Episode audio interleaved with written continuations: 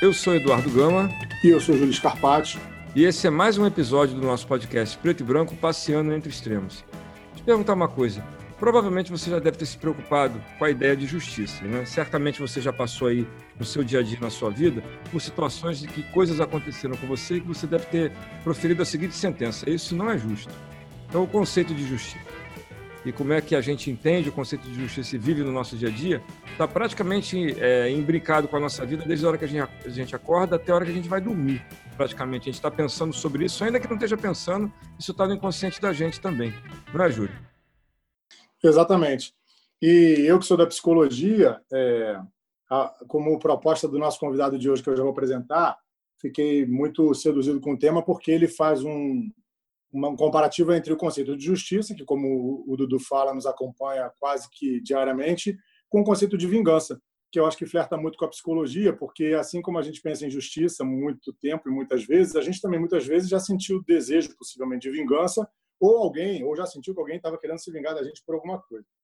O nosso convidado de hoje, que é o Cadu, Carlos Eduardo, professor de Direito Penal do IBMEC da Cândido Mendes, foi quem propôs esse tema, porque ele é nosso amigo, acompanha nossos podcasts, e a gente aceitou imediatamente, principalmente no momento atual em que, de muito tempo para cá, a gente vem vendo coisas acontecerem no âmbito político, no âmbito social, e, eventualmente, a gente flerta com terminologias super é, jurídicas sobre é, é, condenação em segunda instância e outras coisas que a gente fica discutindo se está certo ou se está errado, se é justo ou se não é, e muitas vezes a gente também existem frases, né, que a gente ouve como bandido bom é bandido morto. E isso talvez esteja atendendo uma coisa mais relacionada à vingança do que à justiça e talvez até cometendo uma ilegalidade ao proferir essa frase. Então, para conversar sobre isso, eu deixo o Cadu se apresentar, que vai se apresentar melhor do que a gente poderia fazê-lo, e já vamos para as primeiras considerações e perguntas. Cadu, fala você de você.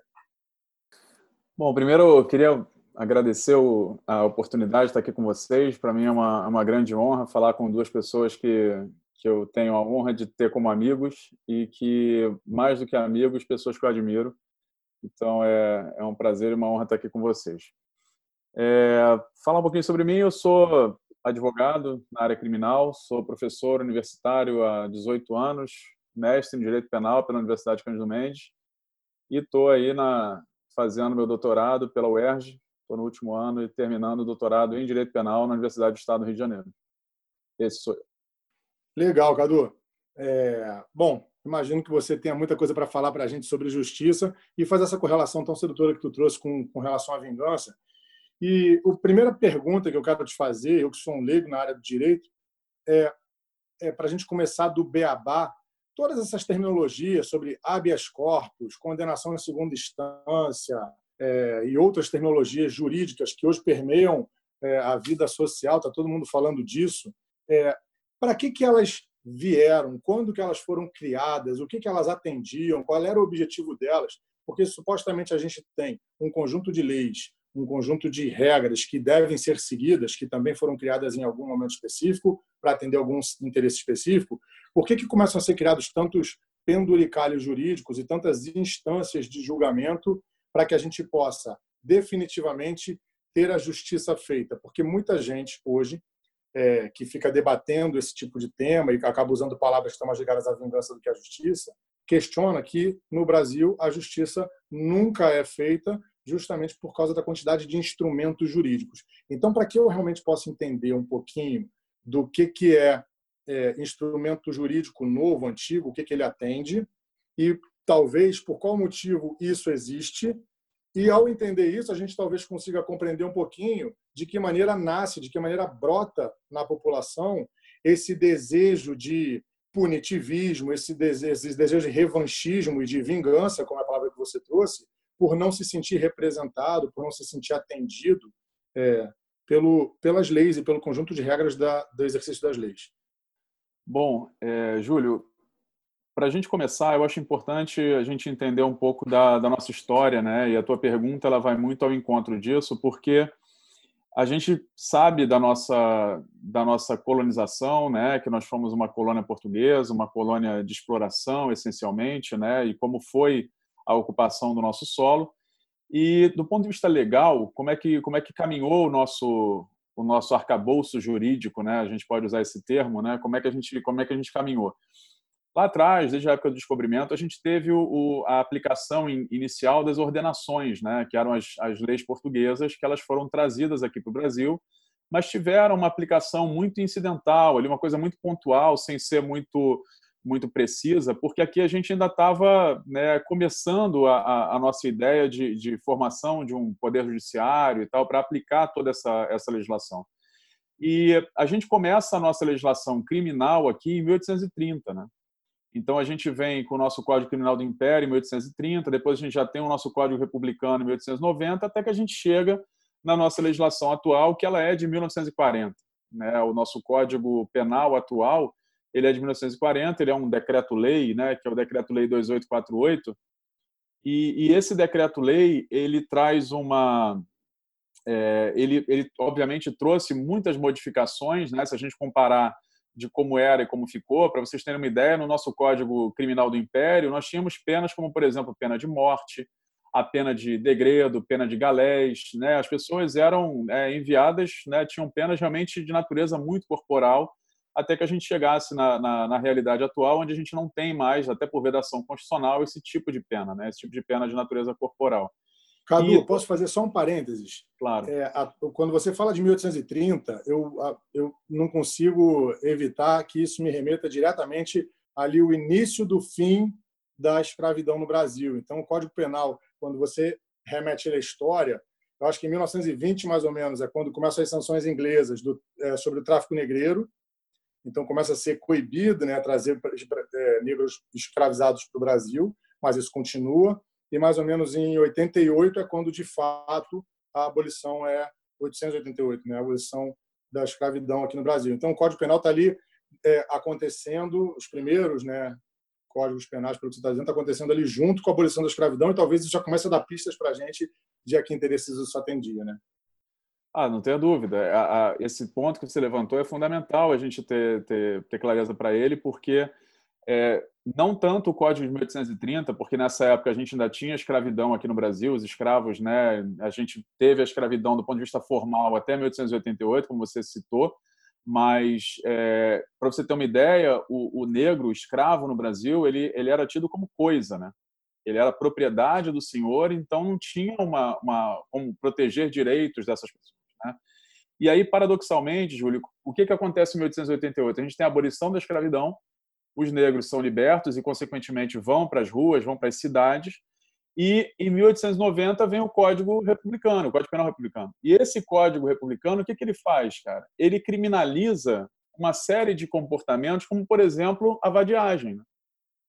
A vadiagem ela é criminalizada. E aí a gente percebe um pouco do retrato social de hoje porque o negro ele deixa a senzala, vai para a cidade, na cidade ele não tem emprego, na cidade ele não tem é, é, oportunidade e de forma de acesso aos meios de subsistência, e vale citar aqui o professor Nilo Batista, né, que de forma muito feliz ele fala da questão dos consumidores falhos, né, que a gente hoje tem uma sociedade que ela é formada por uma série de consumidores que não conseguiram ingressar nesse mercado de consumo, e, e aí a gente criminaliza a vadiagem a gente só troca o etios, né?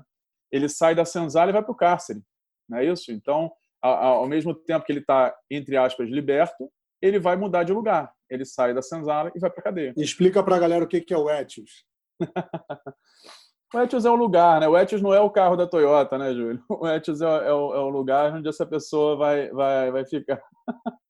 Então essa ocorre essa essa troca, né, de, de do lugar para onde essa pessoa vai ser vai ser mandada e isso né, vem até hoje. E quando a gente, quando a gente analisa, já tocando um pouco na questão do que é justo, né, quando a gente analisa a, o, nosso, o nosso extrato social, né, e, e, por incrível que pareça, a gente consegue ter pessoas no nosso país que dizem que o Brasil não é um país racista, né, que o Brasil não é um país que tem preconceito, isso né, é, é tão absurdo que não dá nem para a gente levar a sério, não dá nem para respeitar um, um argumento dessa natureza. Embora dentro da nossa, da nossa linha de, de empatia, né, Júlio? Coisas que a gente estuda fora, você fora, não tão fora assim da psicologia, né, mas eu fora do direito, que acaba tendo muitas zonas de interseção, que é justamente um pouco dessa, dessa programação neurolinguística, né, da, da PNL. Todos nós aqui somos Master Practitioners em, em programação, então isso, isso traz um, uma, uma, outra visão, né? E a gente procura desenvolver o, o lado da, da, empatia, que também é um tema que você fala com muita propriedade, né? Mas é, é, é, eu confesso a você que é muito difícil desenvolver empatia por pessoas que são tão pouco empáticas, principalmente com a questão da desigualdade racial nesse país, né? E, e aí a gente a gente chega nesse nesse contexto, sabe, Júlio, de, de analisar é, o quanto certas ações afirmativas que a gente tem no Brasil hoje, como a política de cotas, a política de inclusão social, projetos sociais de inclusão, o quanto isso é importante para que nós é, consigamos reverter minimamente esse cenário de desigualdade, porque é, as pessoas acham que tem muito tempo, mas, Júlio, a gente está falando aí de 130 anos. A gente está falando de 130 anos onde pessoas eram presas a grilhões, né? onde pessoas recebiam chibatadas, né? onde pessoas eram tratadas como coisa. Né? Uma total despersonificação. Né? Eu, eu costumo dizer que 130 anos é a bisavó de alguém. Porque Exato. quando a gente pensa até em 130 anos ou em dados históricos, as pessoas, eu acho que não conseguem conceber na sua, na sua projeção que 130 anos foi anteontem. E Exato. talvez a gente tenha, talvez não, certamente existem muitos filhos e netos de escravizados é, que, quando falam da sua avó e da sua bisavó, estão falando de uma mulher ou homem, né, seu avô, bisavô, que estavam presos a grilhões, que estavam sendo mortos como se fossem coisas, porque não existia nenhum tipo de, de direito que protegesse eles. E é muito interessante, só fazer um parênteses, você falou que o Código de 1940 humaniza, mas ele humaniza talvez relativo ao anterior, mas não necessariamente humaniza relativo ao que deveria ser. Porque você, como citou lá o Etios, né, o que muda o lugar é da senzala para o presídio. A gente escuta em muitas músicas de pessoas que são ativistas das causas é, sociais, das causas raciais principalmente, falando que a prisão é a nova senzala, ou que a favela é a nova senzala. Porque continua um conceito de controle de corpos, que é um conceito Foucaultiano, uhum. de que é, você mudou a metodologia, mas manteve o objetivo, que é controlar corpos, é adoçar e amansar pessoas, e para isso se criam outras formas de aplicação da lei. Eu queria que você falasse, voltando à minha pergunta inicial, quais foram as formas de aplicação da lei e outras formas de é, aplicação da lei a partir das polícias e a forma das polícias e os instrumentos que são tão mal vistos hoje, que são os instrumentos de abrandamento disso. Só um, só um parênteses, tem uma música do, do Rapa que ela, ela cita o seguinte, todo camburão tem um pouco de navio negreiro, né? Eu só não consigo concordar com essa música porque eu não acho que é um pouco, não. Eu acho que tem muito de navio negreiro. Né? O nosso camburão, ele é realmente é uma reminiscência disso. Mas sobre esses institutos que a gente que a gente está falando, né, Júlio? É, eu, eu, eu observo com muita ressalva o cenário que a gente tem hoje com a, com a chamada TV Justiça, né? Eu acho que a TV Justiça ela ela acabou prestando um desserviço para a nossa sociedade, porque ela ela colocou o tribunal dentro da casa das pessoas e as pessoas passaram a ter uma intimidade com certos julgadores e com certos e com certos atos processuais que são essencialmente técnicos mas que quando você assiste, por exemplo, num, num, num, debate lá no Supremo Tribunal Federal, onde o ministro Roberto Barroso se refere ao ministro Gilmar Mendes, dizendo que aquela frase célebre, né, me deixe de fora do seu mau sentimento, é, você, o senhor, Vossa Excelência é uma mistura do mal com atraso e pitadas de psicopatia. Dentro dessa, dessa lógica, quando o ministro se refere ao outro dessa forma, por mimetismo, as pessoas de fora falam: bom, se ele pode, eu também posso. E aí a gente começa a vulgarizar certos termos, né? começa a vulgarizar, e hoje, então, o leigo fala de habeas corpus, o leigo fala de prisão em segunda instância, o leigo fala de embargos infringentes, ele fala de vários, vários institutos que são técnicos, sem nenhum conhecimento né? e, e se entendendo como profundo conhecedor daquilo. Para você ter uma ideia, certa vez eu peguei o metrô, e aí estavam dois senhores conversando, né? e a gente, quer queira, quer não, acaba ouvindo, e eles estavam falando sobre um determinado preso da, do mensalão que estava preso na Itália e estava voltando para o Brasil.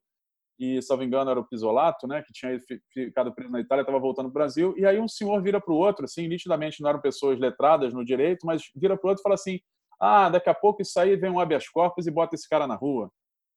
E aí você ouve aquilo, você fala assim, falo ou não falo, né? Será que cabe eu conversar um pouquinho aqui para explicar para ele o que, que é, o que, que não é?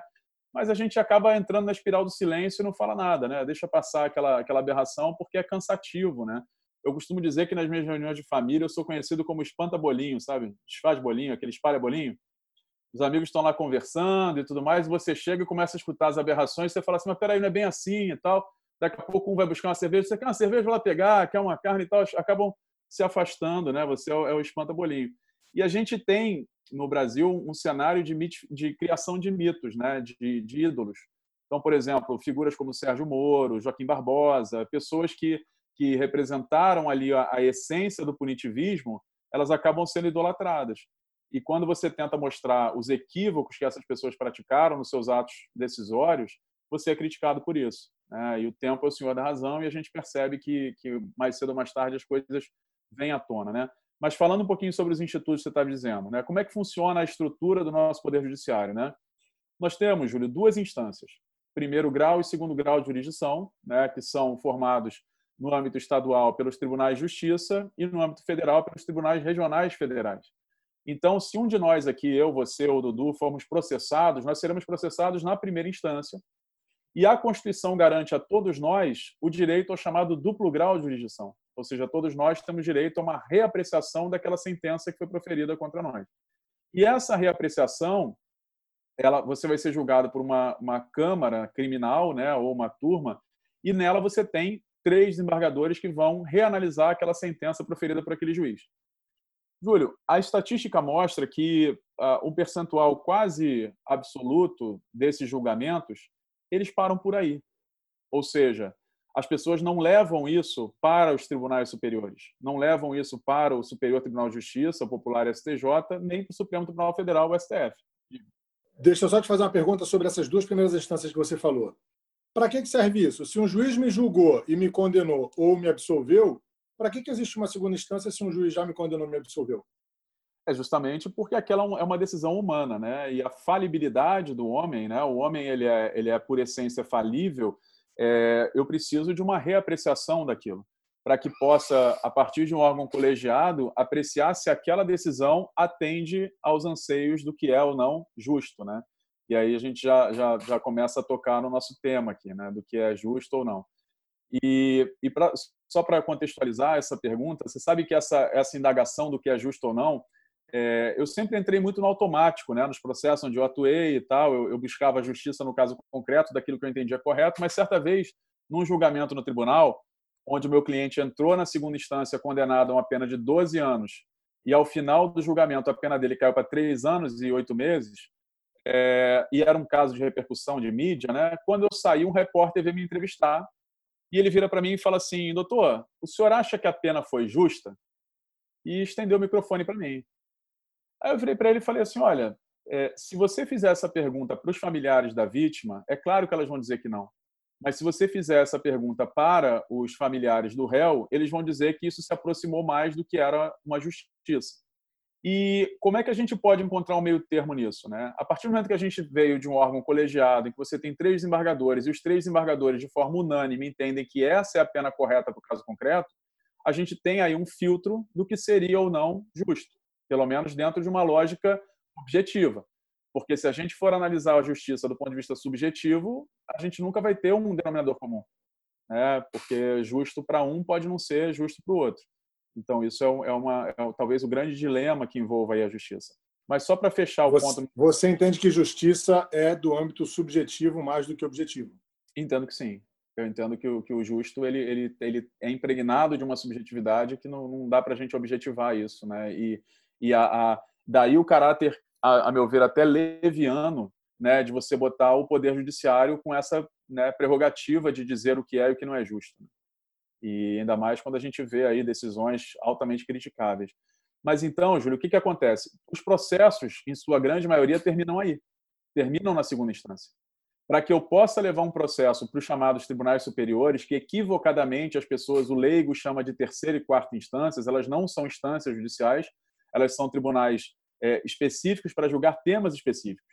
Eu só posso levar um processo meu ao STJ se eu demonstrar que alguma das decisões, seja a decisão de primeira ou de segunda instância, violou uma lei federal. Então, eu só levo um processo para o STJ se eu demonstrar que houve uma, o descumprimento de uma lei federal. E eu só levo um processo ao STF se eu demonstrar que houve o descumprimento de uma norma constitucional. Então, os requisitos de admissibilidade eles são muito estreitos para você levar um processo ao STJ ou ao STF. Né? E, e, aí você vai perguntar para mim assim, ah, mas nem todo mundo tenta levar o STJ ou STF? Eu te digo que grande parte tenta sim. Só que essa tentativa muitas vezes naufraga, porque você entra com recurso, ele não é admitido, e você tem que muitas vezes se sujeitar ao trânsito em julgado, ou seja, a definitividade da decisão na segunda instância mesmo. Você não tem uma reapreciação no Tribunal Superior. E aí a questão do habeas corpus, né, que é um termo também que você que você colocou na sua pergunta, o habeas corpus ele é aquilo que a doutrina chama de remédio heróico, né? É aquela medida que você usa quando você tem um cerceamento a um direito seu, né, a um direito fundamental seu, notadamente ao direito de ir e vir, né, o direito de ir e vir, o direito à circulabilidade, porque a grande parte dos habeas corpus são impetradas para esse é impetrada para esse objetivo, né, de restituir a liberdade da pessoa. Então, o, o, o chamado HC, o habeas corpus, que as pessoas hoje falam com muita, né, ah, vai entrar com HC, né? A pessoa, o, né, o sujeito na banca de jornal fala assim, ah, fulano entrou já com chama HC. pelo apelido. Já chama é, pelo já apelido. chama É que nem o artigo 171 do Código Penal, que eu digo que ele vai mudando, né? 171 já foi 71 e hoje em dia é 7. A pessoa fala, ah, fulano é 7. Aí você já entende que aquilo ali é 171, você não sabe que aquilo é estelionato no Código Penal, né? Mas, enfim. É, então, o HC, que é um, instrumento que hoje se popularizou muito, é, ele não tem uma quantidade máxima, né? Isso é um ponto que se bate muito, né? Uma quantidade máxima de habeas corpus que eu posso entrar num processo. Então, toda vez que eu senti que o meu cliente sofreu um cerceamento ao direito de ele vir, que ele teve uma liberdade dele violada, eu posso entrar com HC. O que se exige do habeas corpus é que ele tenha um fundamento novo. Ou seja, se eu entrei com habeas corpus para o Júlio porque ele foi preso pelo juiz de primeira instância eu entendo que a prisão foi ilegal, eu discuti essa ilegalidade no primeiro HC, eu não posso entrar com o segundo HC para discutir essa mesma ilegalidade, porque essa matéria já foi superada. Então, eu tenho sempre que trazer um fundamento novo para poder pleitear novamente a apreciação daquela liberdade ou daquela prisão. Então, esse é um, esse é um ponto do, do HC que sempre tem que ter fundamentos novos para você ingressar com um, com dois, com três ou com quantos você é, entender cabíveis ali. Então, pegando o exemplo de ontem, né, onde houve a prisão lá do, do, do chefe de gabinete do, do senador. É, a defesa do chefe de gabinete, como a prisão foi decretada por um juiz, a defesa vai ter que pedir a liberdade para quem? Para quem está acima desse juiz, que é o Tribunal de Justiça. O Tribunal de Justiça vai apreciar esse pedido de habeas corpus pela liberdade dele. Caso conceda, beleza, ele vai para a rua. Caso não conceda, eu não vou parar por ali. Aí eu vou entrar com esse habeas corpus onde? Para quem é acima desse tribunal. Para onde? Para o STJ. E aí quem está acima do STJ? Para o STF. Então é importante entender que o habeas corpus não segue aquela, aquela sistemática do processo comum. Uma coisa é o mérito, é saber se a pessoa é culpada ou inocente. Isso tem primeira instância, segunda instância e, eventualmente, STJ e STF. O habeas corpus ele é um incidente dentro desse processo. O habeas corpus é porque a pessoa está presa e eu quero que ela responda ao processo em liberdade. Então, ele corre em paralelo a esse processo principal aqui. Então, o habeas corpus ele, ele tem um, como se fosse uma via, né, um caminho pavimentado diferente do processo principal. Então, dentro dessa lógica do processo principal, eu posso ter vários habeas corpus que vão combater alguma ilegalidade que esteja nesse tronco maior aqui, que é o processo principal, entende? Legal.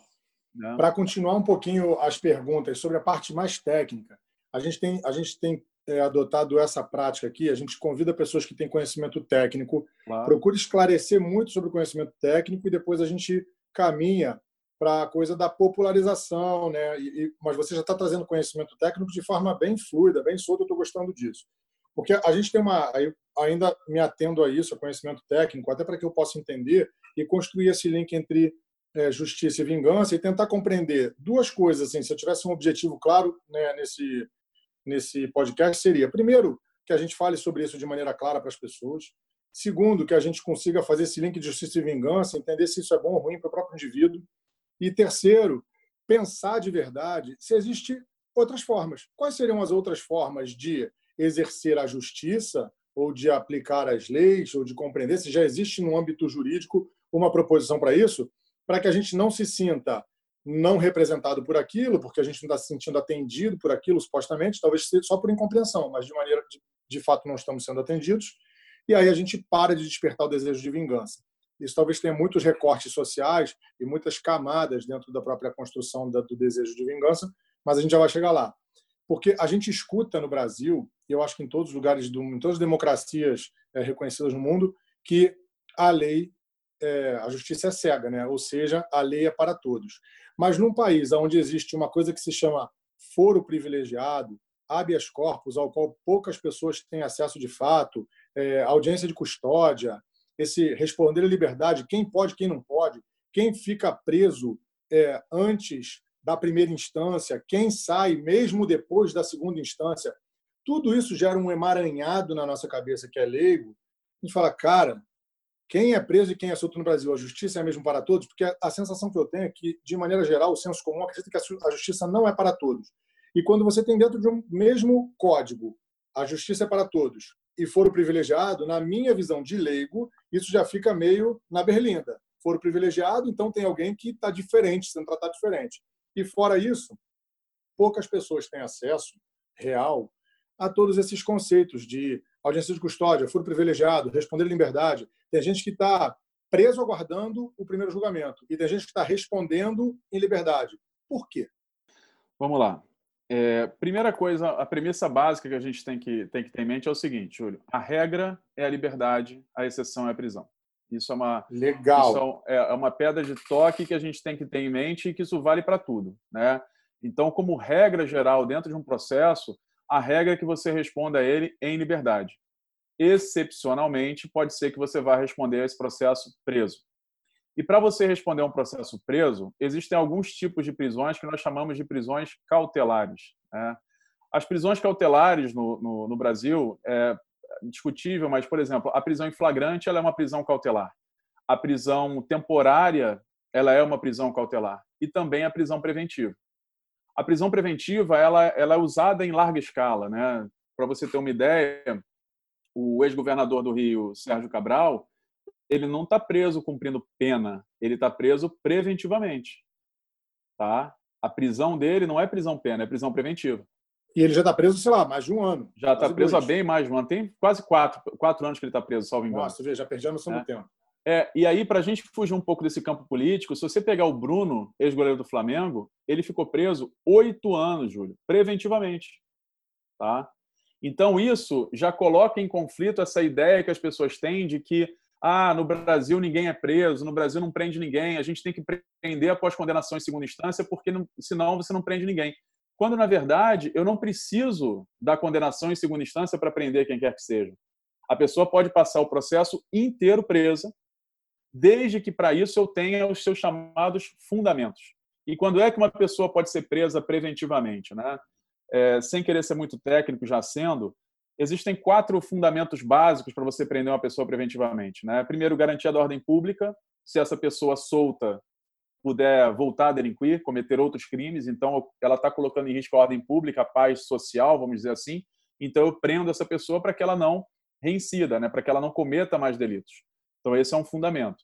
Segundo fundamento, ordem econômica, que é muito raro você encontrar alguém preso para garantia da ordem econômica. Né? O cara tem que ser um banqueiro, tem que ser um cara que tenha uma, tem um perfil desse, mas a lei admite a prisão para garantia da ordem econômica.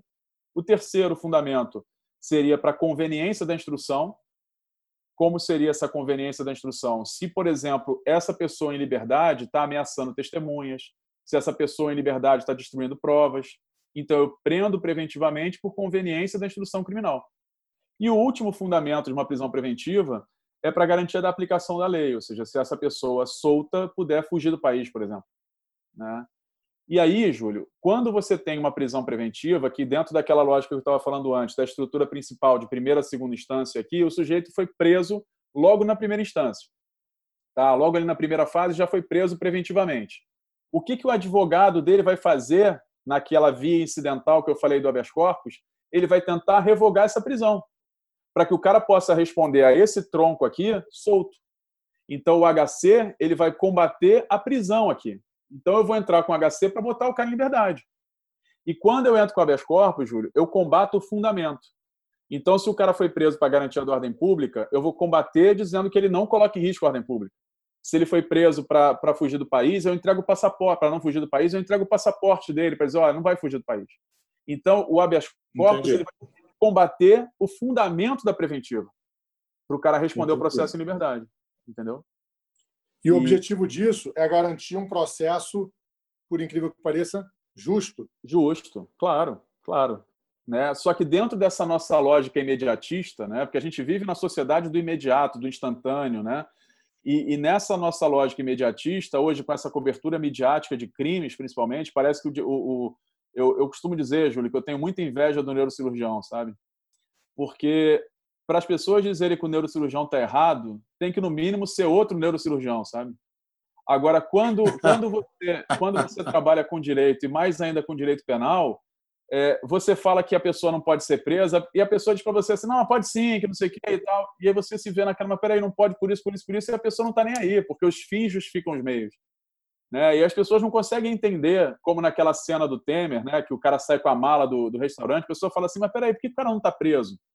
Tem que condenar esse desgraçado. Aí você fala assim, mas peraí, querido, existe um processo, existe um rito, existe uma coisa chamada ampla defesa, contraditório, o cara vai se defender. Não, mas eu vi a mala. O cara está com dinheiro na mala, tinha chip no dinheiro, está tá tudo claro ali, condena logo. Então, hoje, o chamado processo, que por excelência é algo gradativo, né, é algo que tem etapas, tem fases, vira um fardo, porque não é instantâneo. As pessoas, nós somos jovens há mais tempo, né, a gente lembra da internet de escada, né? Antigamente, para a gente pegar a internet, tinha que discar, aquela coisa né, demorada. Hoje não. Hoje, se você entra no computador e o computador está um pouco lento, isso já te incomoda. Se o teu celular está travando, isso já te incomoda. Então, imagina um processo criminal que tem várias etapas, várias fases. Então, a pessoa quer o direito express, né? Quer o direito drive-thru, aquele direito que eu passei aqui, pô, eu quero, eu quero um, um trio com, com Coca-Cola, não sei o quê, você pega já no outro guichê ali. É. Hoje ninguém e quer ca... assistir. Cadu, você trazer isso para mim é, é, é muito interessante porque a gente já começa a falar de um modelo processual que, quando segue seu rito legal, ele gera uma sensação de atraso na, na punição daquela, daquele indivíduo que cometeu um delito que, aos olhos de todas as pessoas, era muito fácil de puni-lo por isso. Então, a gente está falando tanto do modelo do processo quanto do tipo de punição. Prende logo, e aí tem gente que fala coisas muito piores do que isso. Uma frase que eu já citei é, no início do podcast, que está na boca de todo mundo, né? que é aquela coisa do. do, do band, é, eu acho que chama é bandicídio, se eu não me, se eu não me engano né, tem esse, esse termo, é, que amanhã pode virar contra você, mas tudo bem, isso é uma coisa para a gente claro. discutir depois.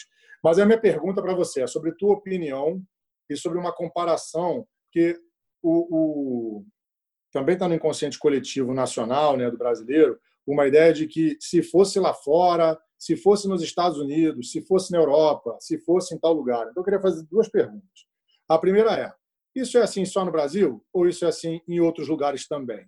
E aí a segunda pergunta que complementa essa é, quando eu digo isso, estou falando ainda de uma questão mais legal, processual, da forma e dos tempos em que isso acontece. Porque eu vou falar por mim. Eu mesmo já me vi questionando Gilmar Mendes. Quem sou eu para questionar Gilmar Mendes? Ele pode ter boa ou má intenção, e eu posso eventualmente desconfiar da intenção dele, e aí sim ele está fazendo ali uma degeneração do poder que tem, mas com certeza no processo jurídico eu estou né, eu sou ninguém. Não é que eu não é que eu estou anos luz dele, é que eu não existo nesse, né? O que eu penso sobre isso não tem zero relevância. Mas ainda assim eu já me vi também tomado por esse sentimento, achando que o Gilmar Mendes fez algo que não devia ter feito. E talvez ele estivesse simplesmente cumprindo um rito legal, que era o que ele tinha que fazer, ponto. Se ele não fizesse aquilo, ele estaria cometendo uma ilegalidade. Então, a minha pergunta se divide em duas. Isso é assim só no Brasil? Primeira pergunta. Segunda pergunta. Tem como ser melhor do que isso? Existe um modelo, uma forma que pudesse contemplar é, a população na sua necessidade de ver, antes de morrer, alguém que roubou ou foi corrupto. A gente está falando muito do âmbito político, mas também tem é, muitos desdobramentos sociais. Aí a gente vai falar de recortes sociais e, e fica muito claro também, né, quando a gente pensa na população carcerária majoritariamente negra, majoritariamente jovem, majoritariamente periférica, muitas vezes aguardando é, o seu julgamento encarcerados, estão presos preventivamente, enquanto um monte de gente com chip na mala com dinheiro está respondendo liberdade. Então, existem muitas distorções no próprio processo, isso eu tenho certeza, porque não é uma certeza que eu baseio no meu conhecimento, e sim no que eu leio de juristas falando, é, e dados, dados muito claros sobre isso. Mas a minha pergunta fica: é só no Brasil? A segunda pergunta: tem outra forma? Vamos lá. É, eu acho uma coisa eu acho curiosa nessa tua fala de é só no Brasil que a gente ouve toda hora, né? O, o, ministro Barroso ele tem uma ele tem uma expressão que ele que ele cunhou e que ficou muito muito famosa, que ele diz que essa essa impossibilidade de você prender após condenação em segunda instância é uma jabuticaba, né? Que isso é uma coisa genuinamente brasileira, isso não é uma coisa que você encontra em outros países. De fato, a a questão de em outros países você não ter essa a questão dessa possibilidade de você aguardar o trânsito julgado de liberdade isso é, é, fato tá ou seja isso é uma coisa que em vários países eu não sei aqui uma estatística da, da de todos os países que cumprem dessa forma ou não mas de fato estatisticamente a, a lógica é que você possa prender após uma condenação em segunda instância isso faz todo sentido e, e, uma coisa que eu acho que a gente tem que colocar como preliminar é o seguinte: é, pode ser que nós, como sociedade, entendamos que é importante prender uma pessoa após uma decisão em segunda instância. Só que para que isso possa ser implementado, a gente precisa passar por algumas mudanças do ponto de vista legal. Isso é uma questão preliminar, porque enquanto a nossa Constituição estabelecer que ninguém será considerado culpado se não após o trânsito de julgado de sentença condenatória, eu não posso mudar esse cenário. E a questão toda é como que eu mexo nesse texto constitucional? E aí a discussão é, ganha outros contornos, porque isso é um direito de garantia fundamental. E para você mexer em direito de garantia fundamental, você precisa fazer uma reforma constitucional, ou seja, uma nova Assembleia Nacional Constituinte. Eu não posso mexer via emenda constitucional, porque isso é um tema muito sensível. Que lá em 88, parece que o legislador, antevendo a, a sociedade que a gente teria pela frente, né, quase numa, numa postura mediúnica, né, ele colocou os direitos fundamentais como uma cláusula pétrea. Né? Ou seja, essa cláusula aqui, querido, não pode mexer, não. Vai que vem um presidente aí querendo fazer coisas do arco da velha, então, nesses temas, não dá para mexer. Então, por isso que você não pode ter uma leizinha criando pena de morte, você não pode ter uma leizinha colocando a prisão como regra. Então, é, parece que é, é, é, uma, é, uma, é uma visão que também as pessoas têm muito equivocada, Júlio, de que a, a, própria função do direito penal, sabe? as pessoas têm uma visão muito distorcida de qual é a função do direito penal, que as pessoas acham que o direito penal existe para punir, quando na verdade é justamente o contrário. O direito penal existe para conter o poder punitivo. Porque se a gente Olha não tivesse, se a gente não tivesse o direito penal, a gente teria guilhotina em praça pública. A gente teria A gente já teve guilhotina em praça pública. Já teve, pois é, já teve guilhotina em praça pública.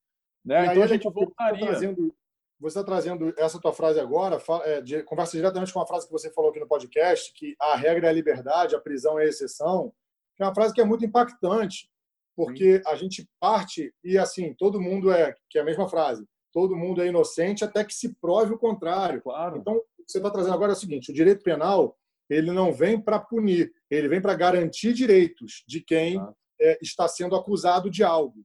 É. Porque aí é a grande coisa desse bandicídio ou do modelo de punitivista, que é assim, se amanhã o diabo virar contra você, você vai querer seus direitos garantidos mínimos, né? E eventualmente numa sociedade que está, e aí vamos vamos entrar no, no tema, é, com sede de vingança, com um, uma sensação revanchista, é, a gente começa com começa a se aproximar muito de, desses linchamentos públicos que hoje acontecem na internet, que é a nova, é a nova guilhotina na praça pública. Né? A gente vê muito linchamento digital de uma pessoa que simplesmente foi acusada de algo no modelo midiático é, espetaculoso que o, o, jurídico se tornou, né, com as, as conduções coercitivas filmadas por helicóptero. Então, no momento em que a pessoa é, vai, é, a Polícia Federal bate na casa dela às 6 horas da manhã, acabou. Ela já está condenada pela opinião pública ela vai ser linchada, ela tem que ela tem que matar, ela morre digitalmente. As suas redes sociais acabam, a sua vida pública acaba.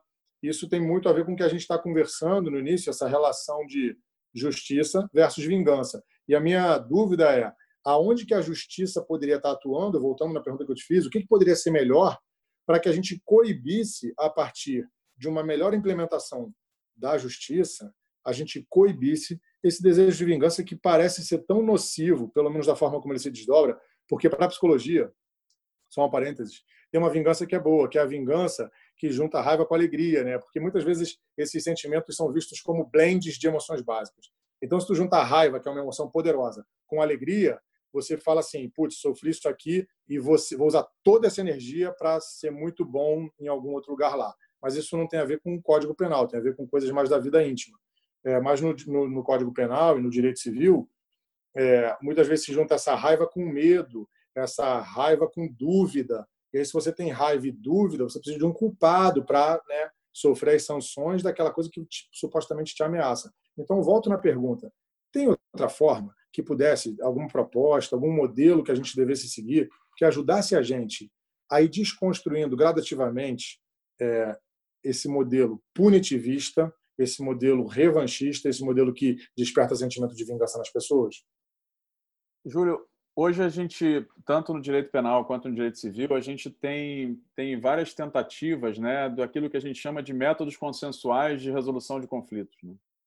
E, e, esses métodos consensuais de resolução de conflitos, eles têm exatamente como objetivo evitar a litigância, ou seja, evitar que aquilo se torne um processo, evitar a, a judicialização de demandas. Então, no direito civil, a questão da mediação tem, tem crescido muito, né, como forma de você chegar a um entendimento nas partes sem que aquilo se torne um processo, por conta de todo o desgaste que o processo traz. E no processo penal, notadamente para os chamados crimes de menor potencial ofensivo, né, aqueles crimes que são julgados no juizado especial, a gente tem as audiências de conciliação, a gente tem aquelas juntas de conciliação que são realizadas exatamente com o objetivo de tentar compor. Só que a gente ainda carece muito, Júlio, de pessoal qualificado, sabe? A gente ainda carece muito de pessoas qualificadas para mediar esse conflito.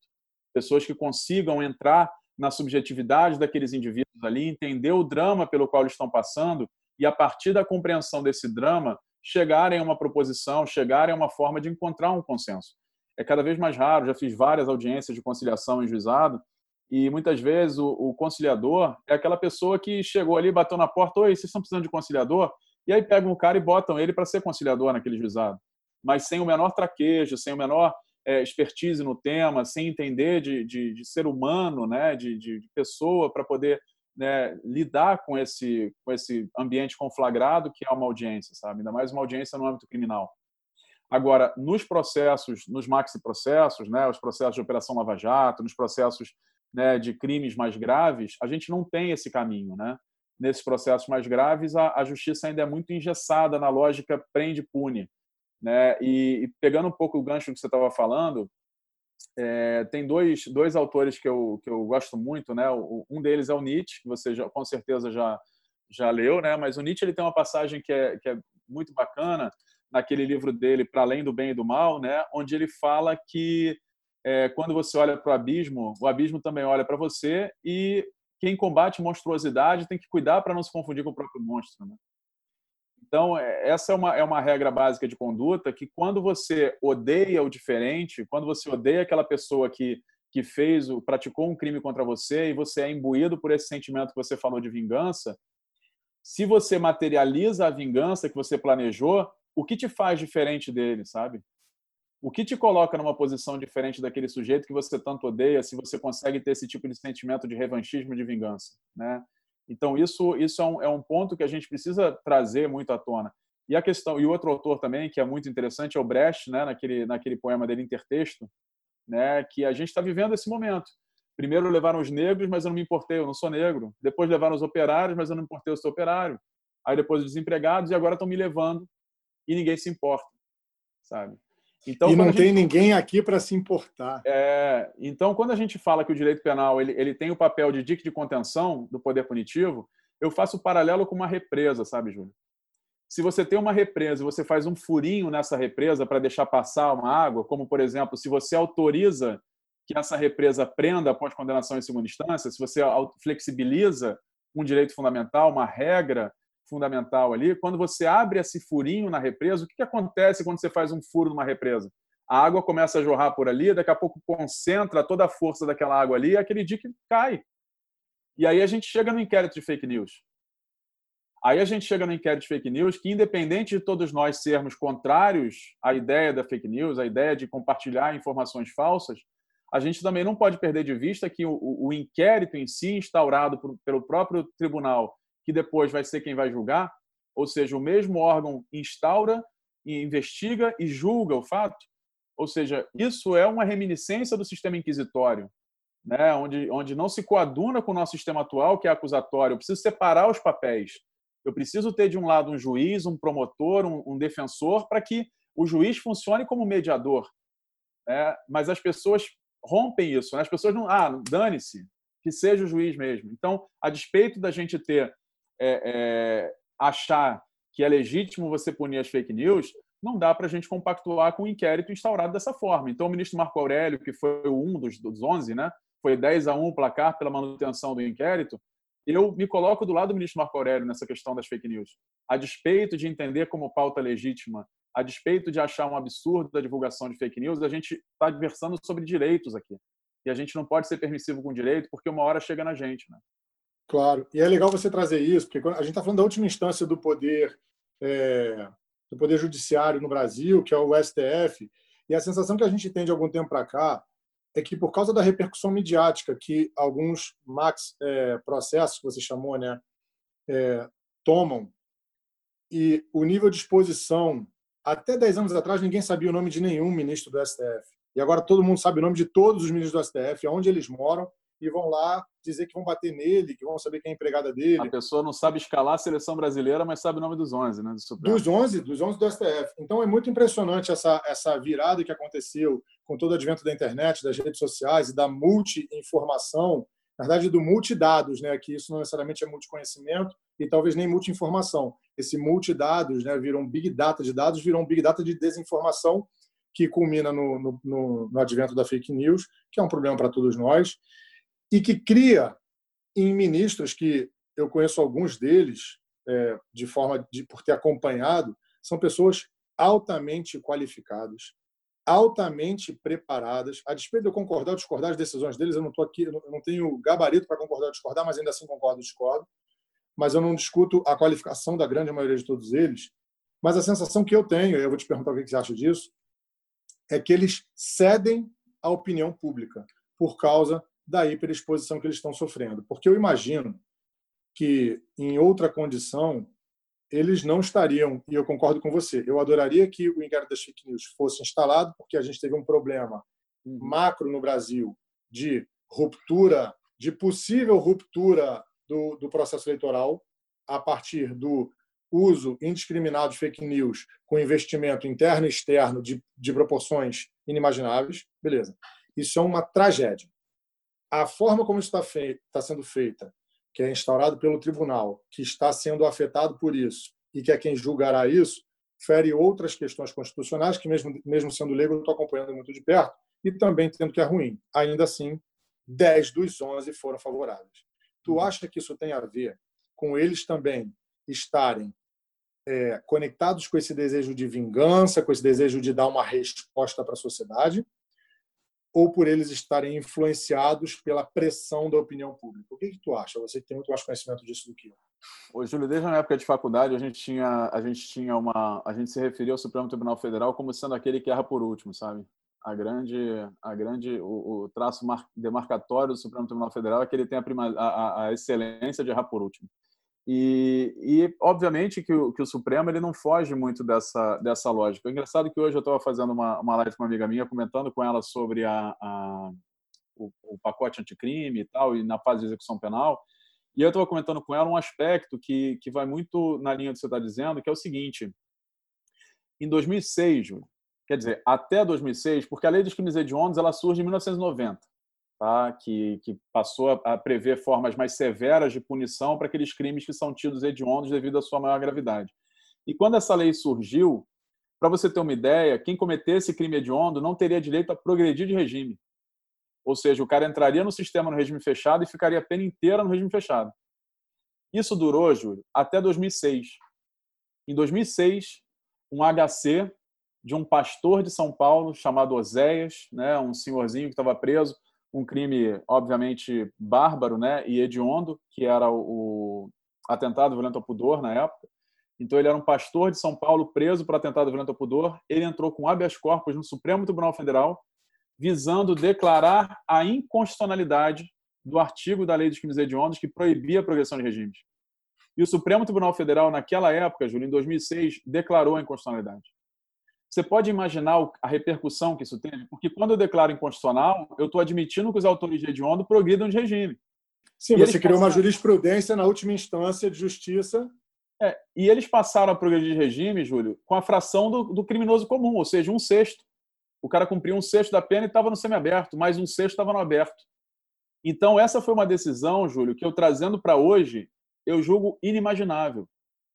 Se nós tivéssemos hoje uma lei proibindo a progressão de regimes e alguém entrasse com HC no Supremo pedindo para progredir, declarar a inconstitucionalidade disso, eu duvido que esses 11 ministros que estão no Supremo hoje decidissem dessa forma. E por quê? Porque hoje nós temos ministros preocupados com a repercussão daquilo que eles falam, preocupados em ouvir a voz das ruas e como isso repercutiria no ambiente social, quando, na verdade, esse não é o papel dele. Se o ministro do Supremo está preocupado com a voz das ruas, ele tem que atravessar a rua, literalmente atravessar a rua e procurar uma vaga no Congresso Nacional porque lá é o foro adequado para ele se preocupar com a voz das ruas. O Supremo Tribunal Federal não é o lugar para isso.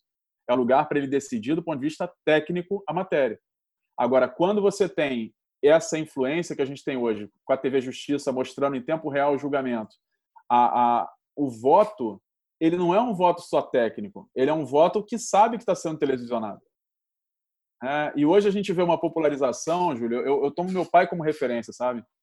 E depois a gente tem que conversar sobre ele, que, que é motivo de grande orgulho para mim, que meu pai hoje está com, com um pensamento crítico, assim, que está indo muito ao encontro do que eu penso. E, cara, isso para mim é, é uma das maiores alegrias que eu tive recentemente na vida, foi a, a, a guinada humanitária que meu pai teve, sabe? Isso, ele está flexibilizando. A gente já conversou algumas vezes sobre total, ele. Total, tá cara. Está total flexibilizando o pensamento. Tá, tá um cara né? Pra você ter uma ideia, ele como é militar, né? No, nos grupos dele de WhatsApp, etc., já chamaram ele de melancia, que é um termo que foi cunhado aí para militares, que é o seguinte: verde por fora e vermelho por dentro, né?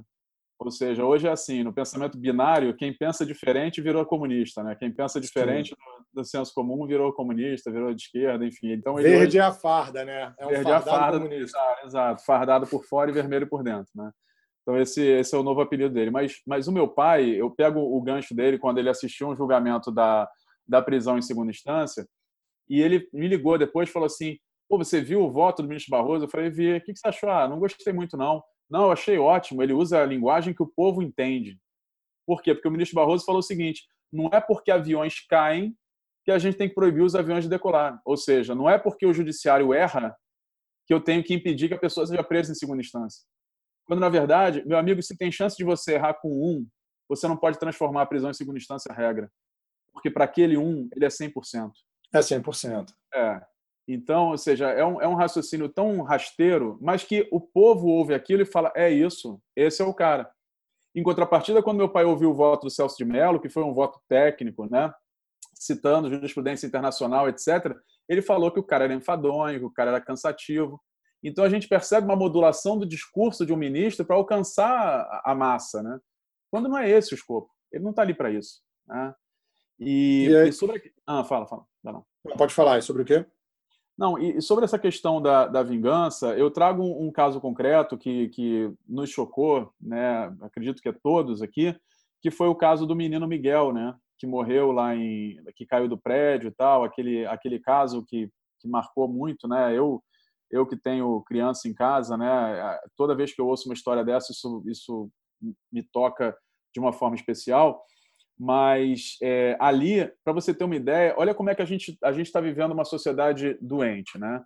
Parece que o delegado enquadrou aquele caso como homicídio culposo e, e a população começou a dizer o seguinte: ah, só enquadrou como homicídio culposo porque era patroa. Se fosse a empregada, estaria enquadrado em homicídio doloso. E aí você, você vira e fala assim: ah, então quer dizer que agora a gente vai defender o erro para tentar, a partir do erro, estabelecer uma isonomia. Para tentar, a partir do erro, dizer assim: vamos errar para todo mundo, vamos errar para todo Não! O que a gente tem que lutar é para corrigir o erro. Então, aquela imputação a título de dolo, a meu ver, seria um erro. Então, foi acertada a imputação a título culposo, na minha leitura, obviamente, vendo o que vocês também veem pela imprensa e tudo mais, e analisando a coisa tecnicamente, eu não consigo enxergar um dolo ali por parte dela. Mas hoje. Explica para a gente o que é dolo e culpa e a diferença entre elas, porque eu entendo, mas muita gente talvez não entenda. É, sendo muito muito simples aqui para a gente não ficar no tecnicismo, né? O dolo ele está diretamente relacionado à intenção, ele está diretamente relacionado à vontade, a um querer alguma coisa. Enquanto a culpa não, a culpa está relacionada a um não querer, a você adotar um comportamento imprudente, negligente ou imperito, né? Ou seja, imprudência é quando você faz alguma coisa que você não deveria Negligente é quando você deixa de fazer algo que você deveria. E a imperícia está relacionada a você descumprir uma regra técnica de uma profissão, de uma arte ou de um ofício. Então, você foi imperito, você que trabalha né, com, com construção, etc., você sabe a importância da perícia na construção de um prédio, por exemplo, e o impacto que um erro de cálculo pode trazer naquela construção. Né? Então, você tem que ser perito naquilo, e todos nós temos que ser peritos. Então, naquele caso, eu vejo aquela, aquela atitude daquela mulher como uma negligência. Mas, dentro dessa lógica de vingança social que a gente tem hoje, Júlio, as pessoas hoje defendem uma banalização do dolo. Eu já pensei em sugerir uma pauta para o Globo Repórter. Né? A pauta seria o seguinte: crimes culposos, onde vivem, como se reproduzem, né? Porque hoje em dia a gente não encontra mais imputação culposa. É, não encontra. Diga. E a que, que você atribui isso? Porque é, o que você está dizendo para mim é muito pertinente, e a gente já falando de vingança mesmo.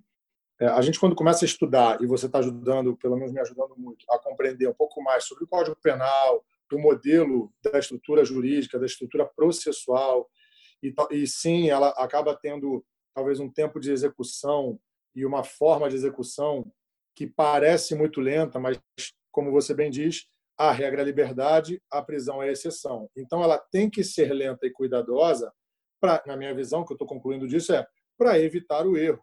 Obviamente, existe uma impunidade gigante no Brasil. O Brasil é um país de extremos, na minha visão. Ao mesmo tempo que a gente tem pouquíssimos homicídios com resolução é, e, e, pelo menos, em, encontrar e punir o responsável pelo homicídio, a gente tá, também tem uma das maiores populações carcerárias do mundo e volto no recorte social, que eu sempre vou voltar nele, muito voltado para uma população específica por classe social, região onde vive e cor de pele. Ponto. Então a gente tem isso muito claro. A gente tem baixo nível de imputação de responsabilidade, seja dolosa ou culposa, e alto nível de população carcerária. Então são duas aberrações nas quais a gente vive que talvez sejam alimento desse sentimento de vingança que a gente vive. E por essa razão, a gente acaba ouvindo frases extremas. Eu ouço isso o tempo todo quando eu estou da minha visão que que também é considerada comunista, porque eu lanço mão do, da Carta de Direitos Humanos, que garante a todas as pessoas um processo que esteja dentro de um modelo institucional que garanta é, a, a, possibilidade de ampla defesa de qualquer pessoa. E a gente acaba sendo taxado como, não, você é comunista. Se você defende direitos humanos, é comunista. E a minha dúvida é com relação a isso. É, de que forma isso acaba. Por qual motivo tu acha que se constrói a sociedade quando você escuta aquilo? Mas e se fosse a tua mãe? E se fosse a tua filha? E se fosse Fulano, Cicrano? E se você chega em casa e alguém está matando a tua mãe? Eu vou dar um exemplo pessoal que você deu também, que é super duro de dar, né? Mas o meu pai foi assassinado. E sempre eu escuto isso, eu desconcerto a pessoa falando isso. Meu pai foi assassinado por uma pessoa que eu não sei quem é, porque é mais um dos crimes que não foi resolvido no Brasil.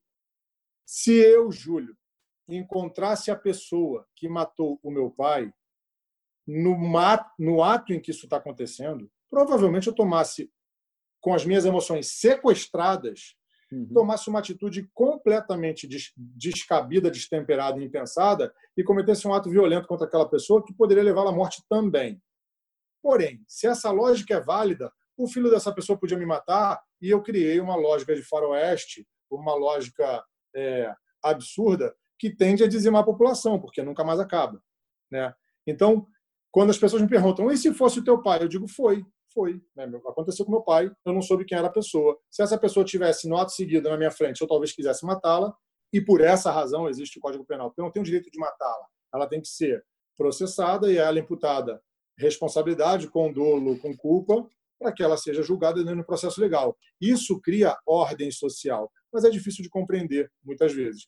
Eu hoje consigo, mesmo tendo um caso na minha vida particular é, muito é, claro, eu consigo compreender isso e entendo que a melhor coisa foi que eu nunca tivesse encontrado essa pessoa. Lamentavelmente, ela nunca foi encontrada nem pela justiça. E eu tenho a sensação de que talvez isso seja uma das razões que, que, que, alimenta esse desejo de vingança. Todo mundo tem essa sensação de impunidade relacionada a muitas coisas. E aí, falando da psicologia, é, a gente tende a direcionar a nossa raiva para onde a gente acha que ela pode se realizar. Então, sempre vai para lugares mais fracos, e por isso a gente tem a frase bandido bom é bandido morto, mas muito relativa ao bandido de ao ladrão de galinha e não aos você chamou de big processos, né?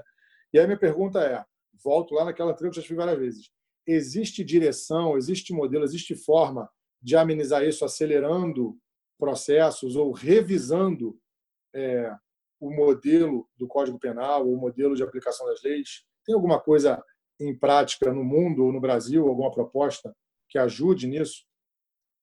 Júlio, eu acho que a, a resposta a essa tua pergunta, ela, ela, ela passa por uma outra pergunta, né? Que é perguntar o seguinte: para que que você quer acelerar? Né? Qual é teu objetivo ao acelerar isso? Né? E, e a gente que né, essa, essa coisa do, da, da pergunta, para a partir da pergunta você, você encontrar a, a resposta, você construir a resposta de você.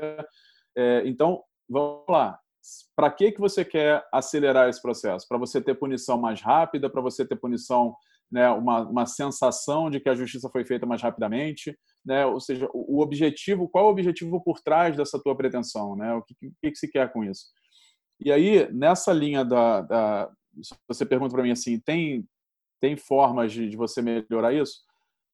até hoje o que se pensou foi mudar para determinados tipos penais e não para outros. Né? Hoje a gente encontra é, por exemplo, a, a, as penas restritivas de direitos, né, que, que são uma, uma modalidade de, de apenação que acaba muitas vezes sendo mais rápida ali, mas é uma forma de não encarceramento, né, que, que acaba a pena restritiva de direitos, que muitas vezes é imposta até nessa justiça consensual.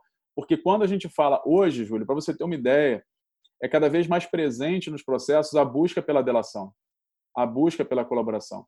Por quê? Porque a delação acelera a tramitação. A partir do momento que eu tenho o delator, que ele entrega tudo de mão beijada para quem está acusando, o trabalho da acusação é mais rápido, o trabalho do juiz também é mais rápido.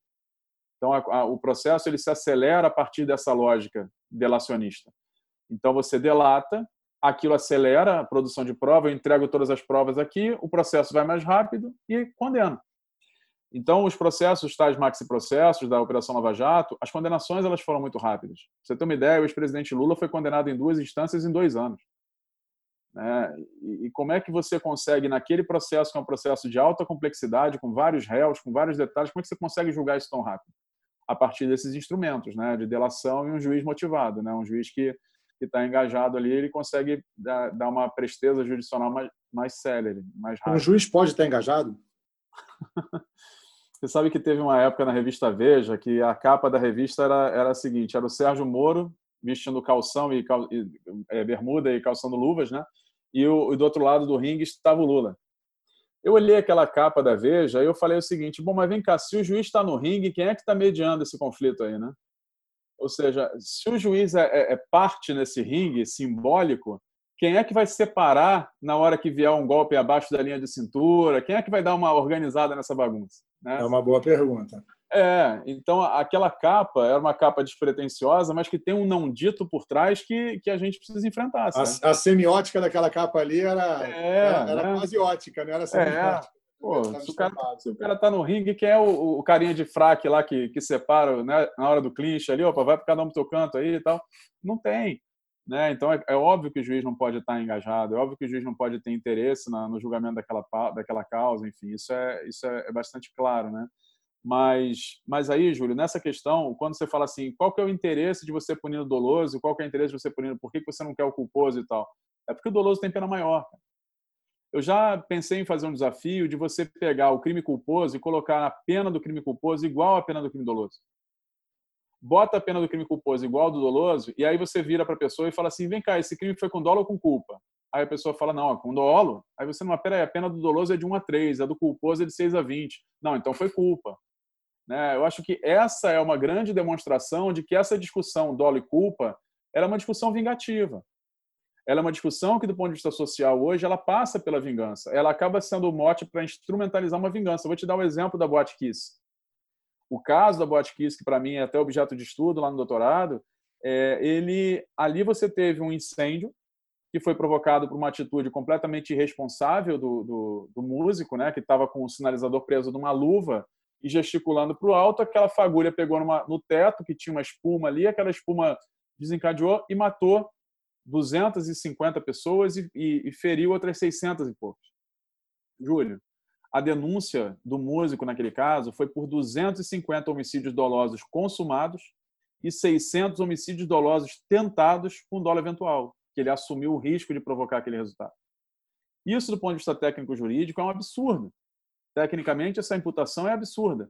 Mas aí, o que, que acontece? Por que, é que, por exemplo, o caso de júri, que esse caso vai a júri popular, o júri julga o quê? Né? As pessoas têm que entender que no Brasil o júri ele só julga crimes chamados de dolosos contra a vida, que tecnicamente são quatro crimes: homicídio, induzimento a suicídio, infanticídio e aborto. Esses são os únicos quatro crimes que no Brasil são julgados pelo júri popular, que são os crimes dolosos contra a vida. Então, imagina o seguinte: uma cidade como Santa Maria, que é uma cidade pequena, e você, se esse processo for rápido, como é que você garante um julgamento justo nesse caso? Por, por jurados que consigam manter uma neutralidade emocional para julgar aquele caso? Não tem. Porque Muito numa difícil. cidade pequena como aquela, os jurados estão impregnados. Eu até São eu todos parentes das vítimas ou amigos das vítimas. Exato. Então eu converso muito com a, com a advogada do caso e a gente e a gente chega a algumas conclusões, sabe? Porque tem um instituto chamado desaforamento. Quando eu percebo que o júri naquela cidade está muito comprometido, eu posso mandar para uma outra cidade. Como vai acontecer? Eles vão ser julgados em Porto Alegre, não vão ser julgados em Santa Maria. Mas é, eu, eu vejo que nem mesmo em Porto Alegre você consegue garantir isso talvez você só garantisse um julgamento, aspas, justo, né, por jurados que fossem tomar conhecimento daquela história naquele momento, se esse julgamento fosse, por exemplo, na Coreia do Norte, que não tem imprensa livre, então eles não teriam sabido do fato. Agora aqui você pode julgar esse fato no Amazonas, que lá você também vai ter jurado que assistiu o Fantástico, que assistiu a TV mostrando aquelas cenas todas e tal, e todo mundo contaminado com isso, né? É, quando a gente contaminado, é todo mundo afetado. E a gente fala de empatia, né? não tem como evitar ela. E, e, o quanto te afetou a repercussão daquele caso, como você se identificou com as pessoas que ele morreram e com os parentes das pessoas que ele morreram. A psicologia trata isso como um fenômeno natural, mas não por isso positivo, porque a gente tem que diferenciar a naturalidade do fenômeno. Sim, né? O desejo de vingança é natural, mas ah, então se é natural é bom? Não, nem tudo que é natural é bom tem alguns ácidos que são naturais e frutas que são e alguns frutos de árvores que são naturais. Se você comer, você morre. Então, uhum. não porque algo é natural, aquilo é bom. E a gente, de fato, por causa da nossa limitação humana, da nossa quantidade de emoções que não são infinitas, são muito é, limitadas também, e a forma como a gente constitui é, os valores que disparam emoção A ou emoção B, e aí é bem da psicologia, a gente, dentro desse contexto social que vive, e aí você veio falando, eu achei essa tua aula, vou chamar de aula é, fantástica nesse podcast, porque você começou lá na história, no início da Constituição das Leis, e a gente está falando de casos super atuais, Lava Jato, Bote Kiss, e até o, o menino Miguel. Que, é, que hum. acaba de, de, de, de, falecer devido a uma negligência. Eu nisso concordo contigo. É, então, a gente consegue fazer uma construção histórica de todo o modelo tanto do Código Penal quanto do modelo processual, e, compre ir compreendendo ao que, que ele deveria se propor, que é a garantir a liberdade para quem a merece e, sim, a prisão para as exceções também de quem a merece, que com certeza são a minoria das pessoas, uhum. e como que o recorte social, como que o recorte racial, como que o, o recorte até da, das leis de imprensa, do que, que do que tem que ser divulgado, do que não tem que ser divulgado, que são isso talvez se expandiria para tantos debates que acho que teria que fazer 10 podcasts, porque para a gente poder proibir, por exemplo, a criação desse tipo de sentimento nacional sobre um acontecimento específico, a gente teria que falar de lei de imprensa, para a gente hum. falar sobre se deve ou não ser divulgado um julgamento do STF para o público também. Então, é, a gente tem um trabalho grande pela frente. Eu assim, eu, eu, te ouvi muito e fiz vários links com a filosofia e com a psicologia. Né? Quando eu penso no Foucault, Michel Foucault, que é uma pessoa que estudou Sim. profundamente é, os modelos institucionais punitivos, desde o, sei lá, eu vou te falar que teve um livro que eu li dele que ele falava de 1700, 1500, desde os modelos hospitalares, dos modelos escolares, dos modelos. Né? É, o Punier. Os uhum. modelos prisionais, que todos eles repetem uma lógica institucional de docilização dos corpos e de controle dos corpos, que, que acaba criando em nós todos uma estrutura subjetiva de entendimento de que isso é bom. Né? Então, a gente acessa emoções a partir de uma construção social de como que deve ser, né? como que a gente trata a loucura. Ele, o Michel Foucault, tem gente que acha que ele fala de loucura, mas ele não fala de loucura, ele fala da sanidade. Ele usa a forma como a gente trata a loucura, né, que também é, desde muitos anos, o louco é aprisionado por ter uma. Qual crime que o louco cometeu para estar no sanatório? Nenhum, mas ele está no sanatório. Né? E aí a gente teve uma reforma psiquiátrica que tentou tratar isso na psicologia. Mas como a nossa subjetividade está construída dentro desses padrões da escola, da sala de aula, do militarismo, do, da prisão, do hospital, a gente acaba tratando isso como normal e quando a gente quando isso não acontece, a gente se sente ameaçado. Então, tem um trabalho grande pela frente. Eu já vou aqui para as considerações finais te agradecendo a aula e eu quero que você faça considerações finais sobre ela também, porque para mim foi muito esclarecedor quando você trouxe algumas frases, por exemplo, a regra é liberdade, a exceção é prisão, é, de, de, reafirmar um posicionamento que eu já tenho frente a isso, de, de maneira agora mais estruturada, de maneira é, mais conceituada. E esses paralelos né, com a vingança e com os modelos subjetivos e modelos de construção subjetiva. Estou muito satisfeito de verdade. É, vou deixar a Dudu aí também fazer considerações. Dudu ficou prestando maior atenção e com certeza vai ter alguma coisa para falar. E você, Caduzinho, quero que também você encerre com suas considerações finais sobre o que você achou de bater esse papo, que parece super duro. São aquelas conversas que as pessoas não querem ter, né? É o espalha-bolinho. É o espalha-bolinho fundamentais de ter, porque são essas, essas conversas que permitem que a gente talvez promova transformações sociais de médio e longo prazo que mudem um pouquinho o nosso contexto, que tornem ele mais empático.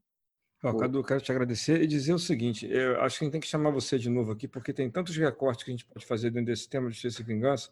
Enquanto você falava, eu fiquei pensando, por exemplo, na eleição é, da último, a última eleição da gente para presidente. E, para uhum. mim, esses dois conceitos, justiça e vingança, explicam muito dos afetos que estavam envolvidos para levar até a presidência o, a pessoa que está lá hoje. Né? Uhum. Você sabe quem, né? Para não elevar aqui. Tá bom, você já sabe é. quem é. é. que, nem aquele, que nem aquele filme do, do, do, do Harry Potter, né? É, o nome que não deve ser, aquele, que, aquele que não deve é. ser mencionado. É pois é. Mas a, a, questão é que a justiça é uma construção absolutamente social, ela não existe na natureza. Né? Então, é, a natureza, pelo contrário, se a gente for olhar e for falar alguma coisa sobre justiça na natureza, vai dizer que ela é injusta. Na verdade, esse conceito não está lá. Então, quando pensando no, nos, nos, fenômenos naturais, quando tem um terremoto, quando tem uma avalanche, quando tem um, uma tempestade, não importa quem você é, é, você vai ser tratado da mesma maneira. Então a gente pode pensar nesse sentido que ela é justa, mas a gente também pode pensar, pô, mas ela está levando quem não merece, então ela é injusta. Esse conceito uhum. não existe na natureza, é um conceito que a gente criou e aí desde que a gente começou a pensar sobre o conceito, a gente tem um montão de maneiras de interpretar esse conceito, estabelecer esse conceito na sociedade, e aí, de acordo com a forma como a gente estabelece esse conceito, a gente constrói as leis, a gente constrói as relações entre pessoas e acaba criando um sistema que a gente hoje acha que não é o melhor, que é o sistema em que a gente segrega, em que a gente discrimina, em que a gente, enfim, pune. Né? E a questão da vingança é a mesma coisa, mas eu acho que isso dá um outro podcast. Eu só queria te agradecer por me fazer pensar sobre isso também, por ter aprendido tudo que você falou. E a gente, às vezes, aprende é, pelo que o outro disse e aprende pelo que a gente tem vontade de aprender pelo que o outro disse. Então, você disse um monte de coisa que eu aprendi, mas também disse um monte de coisa que me deu vontade de procurar saber mais. E eu acho que isso é, é muito positivo. Então, por isso eu te agradeço. E com certeza eu vou falar com o Júlio para a gente marcar uma outra vez, porque eu queria falar dessas questões, porque para mim elas são significativas também dentro do imaginário, da questão tratar a justiça e vingança dentro do campo dos afetos, menos no campo da legislação e mais no campo dos afetos. Eu acho que é algo que você também tem contribuição para dar e por isso acho que você, a gente merece ter você aqui de novo. Né? Então, obrigado por ter vindo, obrigado por tudo que você dividiu com a gente. Cara, eu, eu fico muito feliz de ouvir o, o, o feedback de vocês. Eu acho que, para mim, foi uma, né, uma experiência incrível estar com vocês, que são pessoas que eu admiro. Né, já admirava de antes e admiro mais ainda por essa oportunidade, essa porta que vocês abriram né, de, de, de espalhar conhecimento de forma leve, né, que as pessoas possam se informar né, nos vários campos aí do conhecimento de uma maneira é, muito aberta, muito franca. Então, eu, eu só tenho a agradecer, dizer para vocês que eu tô, eu tô sempre à disposição é, quando vocês precisarem. Julinho, eu tenho uma, eu tenho uma dica de, de, de tema para a gente trabalhar também, que é a, a importância dos valores no direito penal. Como os valores interferem no direito penal e, e é engraçado perceber como as pessoas honram os valores cometendo crime, sabe? Então, por Sim. exemplo, você olha para um Sérgio Cabral da vida, ele é um cara que o valor, talvez um dos valores principais para ele, um dos top five dele, seja o poder, né? E para honrar esse valor poder, o que, que ele não faz? E aí, talvez, dentro de um contexto social, a gente consiga melhorar enquanto sociedade se a gente começar a entender que o Júlio é diferente de mim, ele pode ter valores diferentes de mim e está tudo bem. E, e, dizer que a pessoa tem valores diferentes de mim não significa que ela não deva ser punida. Então, por exemplo, se o valor que ele honrou é um valor que, do ponto de vista social, a gente recrimina, ele vai ser punido por isso. Né? O valor, se o que ele fez para honrar esse valor dele é algo que nós recriminamos como sociedade, ele tem que ser punido por isso. Mas talvez isso consiga fazer com que a gente desenvolva uma visão diferente para esse para esse cenário, né? E, mas enfim, isso aí dá, dá muito pano para manga, muita conversa. Dá, dá muito um podcast, artigo, né? Dá muito podcast. Vai escrever um artigo sobre isso também. A gente pode pensar nisso aí nos três, escrever um artigo sobre, sobre esse tema, falando de direito e valores. Eu acho que todo mundo aqui tem muito a contribuir sobre isso. E eu acho que é, é por aí, tá? É, bom, então eu achei, eu achei fundamental. Eu acho que cada vez mais a gente precisa abrir esses espaços de, de multiplicação de conhecimento, multiplicação de, de de informação, informação tentando ser pouco técnico, mas mesmo assim rompendo barreiras, né? Eu acho que esse foi isso que eu me propus e espero que eu tenha conseguido alcançar com, com essa hora e uma hora e pouquinho que a gente passou juntos aqui. E é isso. Estou à disposição para ser e quando vocês precisarem e quiserem. Maravilhoso, Caduzinho. Revisão de valores é um dos meus trabalhos. A minha proposição de trabalho como psicólogo é revisão de valores para a constituição da para reconstituição da subjetividade tem muito pano para manga aí, vamos sim. É Dudu, aí. chama o nosso momento cultural.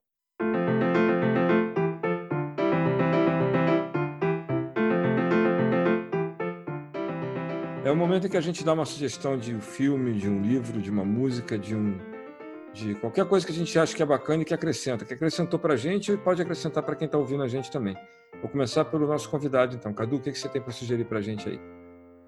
Bom, é, eu vou ficar no campo do livro, né, da, da, literatura. Eu vou, eu vou sugerir alguns que a gente falou por aqui, né? É, um deles é Para Além do Bem e do Mal, do Friedrich Nietzsche, né, que é um, é um autor que, que é essencial para a gente né, discutir um pouco sobre isso. O próprio Vigiar e Punir, que o Júlio, que o Júlio falou, do Michel Foucault. E trazendo mais para uma leitura contemporânea, é, tem um, um, autor que eu, que eu admiro muito, é um juiz de direito aqui do, do Rio, que é o Rubens Casara, e ele tem um, um livro chamado é, O Processo Penal do Espetáculo.